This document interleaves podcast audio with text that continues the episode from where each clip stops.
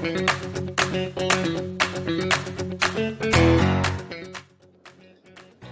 い、先生親子しのただいま到着中のお時間です。ピーポーピーポー。はい、始まりました。今日もよろしくお願いいたします。昨日はですね、サンタリーフアカデミー第4期生の定例ミーティングが行われました。イェーイパチパチパチということで、昨日のミーティングはですね、講師の先生が、えー、くまモン不動産さんに、えー、みんな大好きくまモンですね。あの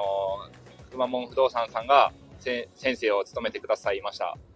プロの不動産屋さんとして、どういうところを気をつけて、えっ、ー、と、まず、物件のですね、情報が入ってきたときに、こういうフローチャート、手順で、えっ、ー、と、いろいろ段取りを進めていきますよっていうお話をしていただきました。ちょっと、あの、なかなかここでは話せない内容も少しはあるんですが、あの、今後ですね、私も自分のエリアで、ちょっと、なんて言うんですか、賃貸需要が見込めたりとか、少しずつ街の開発が進んでいる、まあ、田舎のエリアとかで、ちょっと再建築負荷のところとかも、少しずつ目をですね、配ってというか、注意して、えー、物件探ししてみたいなと思ったレクチャーでした。ありがとうございました。えー、熊本不動産さんも、ちょっとそう、いろいろな山あり谷ありの人生を歩まれてきたみたいだったんですが、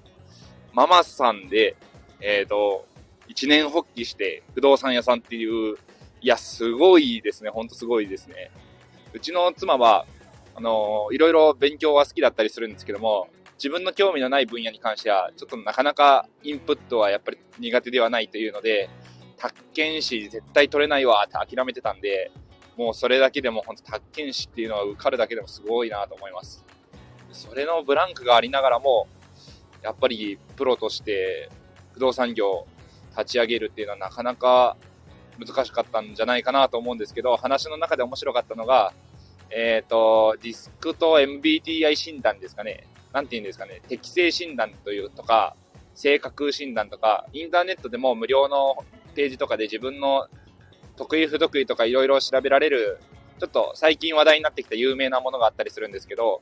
それがすごく心の支えになったというか、それで人生のチャレンジ踏み切れましたというお話があって、いやー、なんだか、すごいなと思いました。いろいろありますよね。いろんなきっかけ。本当にお世話になってる先生から一言何か言われたからこっちの人生の道に進んだとかですね。進路選択のこととかもあるかもしれませんし、あとは友人、仲間、友達とかから、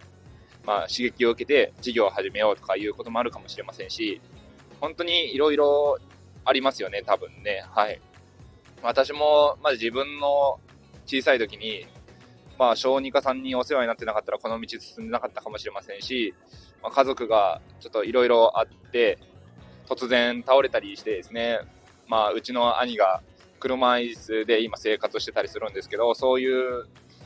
うん、我が家にとっても壮絶な過去がなかったら、今も自分はドクターという道を選んでなかったかもしれませんし、こればっかりは本当わかんないんですけど、くまモンさんにとっては、そういう MBTI 診断とか自分自身を知るっていうのがターニングポイントだったんだろうなと思うと、深いなっていうレクチャーでした。実際ですね、実務の流れをお話しいただいて、まあ、構図のこととか、あとは東本のこととか、あ、そういう理由であの、不動産屋さんとやり取りするときはこういう流れになってるんだなとかいうところも教えていただけたので、すごく参考になりました。えー、自分自身で全部できるに越したことはないんですけど、全部やろうとせずに、まあ、プロともお願いしたり、市役所とも連携を取ったり、そういうところで、えー、少しずつうまくですね、物事が進めていけられたらいいなと思いました。すごく、まあ、勉強になって、ちょっと今回のレクチャーは前回もエヴァーノートにまとめたんですけど、えー、東先生の塗装のレクチャーですね。今回のくまモンさんのはもうほんと有料級のレクチャーだったかと思っていて、エヴァーノートで思わずもう保存用フォルダに入れましたね。はい。ちょっと時々見返して自分の普段やってる活動に何かブラッシュアップできるところがないかなとか、また見直しつつ自分の活動に活かしていきたいなと思います。でその後は、えー、普段通りですね、えー、塾長のサンタリーフ先生と、えー、皆さんちょっとずつミーティングの時間を設けていただいて、進捗確認だったり、そういうところで、こうしていったらいいんじゃないとか、みんなでディスカッションする時間ですね。なんだかんだで昨日もう8時からレクチャー開始していただいて、1時間ちょっとくまモンさんにお話いただいた後に、多分1時間半、2時間ぐらいみんなでああでもない、こうでもない言ってたかもしれないですね。はい。あとは、スティングさんの高庫の融資が通りましたという、そういう報告とかもありまして、ああ、みんな頑張ってる、すごいな、というところで、なんか私自身も先日ちょっとツイッターで書き込みしたんですけど、えっ、ー、と、ちょっと1億ぐらいになりそうな物件が1回流れて現金買い付けでもうかっさらっていかれる投資家さんが現れたっていうので、まあ、半ば諦めてた物件がまさかまさかの舞い込んできて、今度、まあ、その金額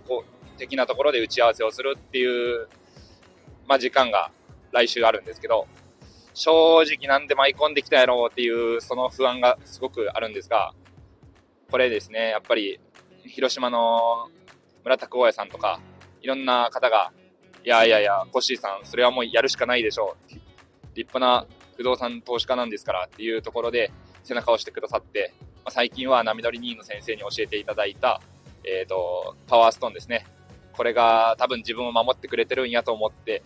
そういうふうに、まあ、自分を言い聞かせて自己暗示ですよね。やっぱり経営者たるものを、なかなか孤独で、まあ、相談できる先輩方いたりするかもしれませんが、最終判断は自分の勉強してきたこと、自分がシミュレーションしたこと、そして現地で確認した空気感、現地のその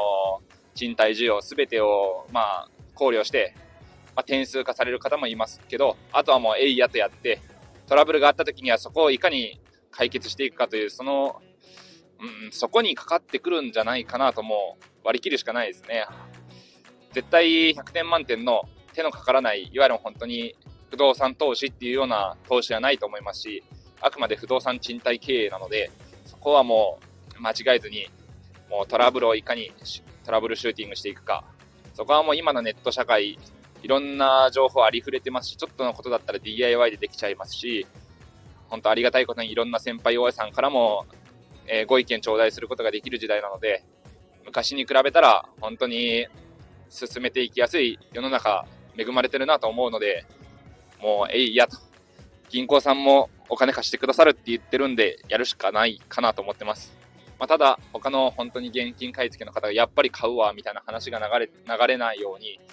まあ、なんとかあとは祈るのみかなと思ってます。来週頑張って交渉を進めていきたいと思います。えー、それでは今日はサンタリーフアカデミーの、えー、レクチャー会がありましたという収録でした。皆さん明日からも頑張っていきましょう。ありがとうございました。バイバイ。